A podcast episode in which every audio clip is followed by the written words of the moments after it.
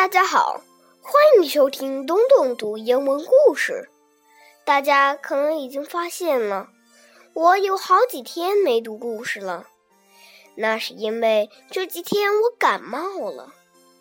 我生病时，妈妈非常细心的照顾我，所以我今天要读一首英文诗送给妈妈，而且我要告诉妈妈。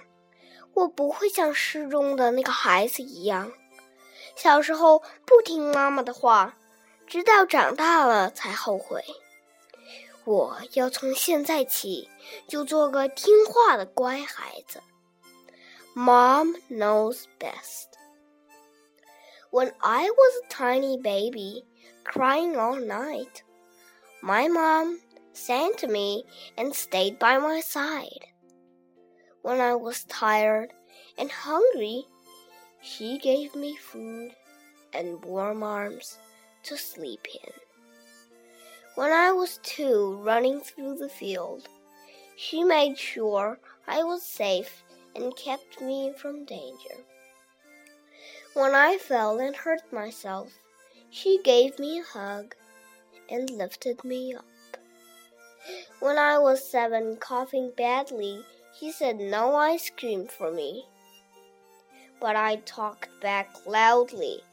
I should be allowed to eat some. Give it to me now.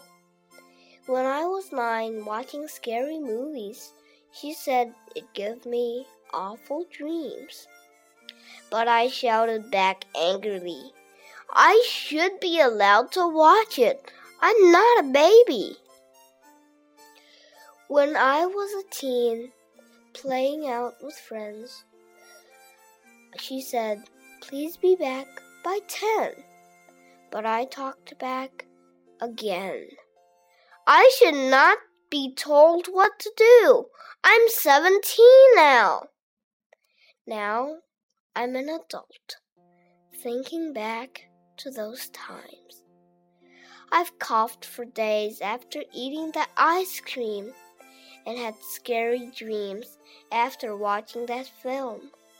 I was late for school from staying out past 10. I regret talking back, not listening to Mom. Mom knows best, and for me, she wanted only the best.